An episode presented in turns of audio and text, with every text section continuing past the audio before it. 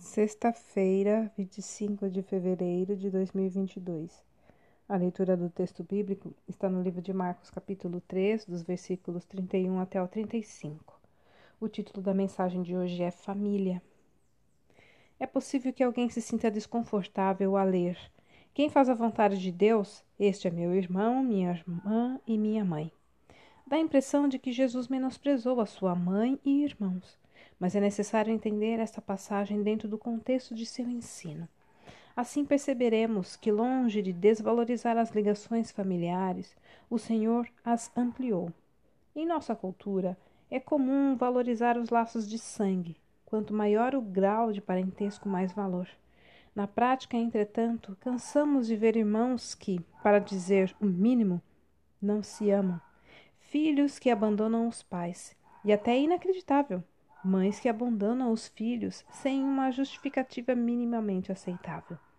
Parentesco de sangue não garante união, harmonia, muito menos amor. Mas por meio de seu sangue, o Senhor Jesus oferece um upgrade ao conceito de família, nossa inclusão na família de Deus. Desde o começo, a pregação de Jesus foi que o reino de Deus chegará. Isso significa o mundo estava sob o domínio do maligno. Sob ele, achávamos que podíamos fazer o que bem entendêssemos, mas na verdade éramos escravos do mal e simplesmente não tínhamos como escolher o bem. Era um caminho de inevitável destruição. Mas agora, por meio de Jesus, chegou o reino de Deus, e sob esse novo rei não somos mais escravos. Ele nos libertou. Essa liberdade nos permite escolher o que é melhor, e a melhor coisa do mundo é obedecer à vontade do Rei. Ele é bom, sabe todas as coisas e nos ama. Suas ordens não são egoístas, visam nosso bem. Ele nos incluiu em sua família na condição de filhos amados. Fazer a vontade do Pai testemunha de que somos parte de sua família. A principal ordem?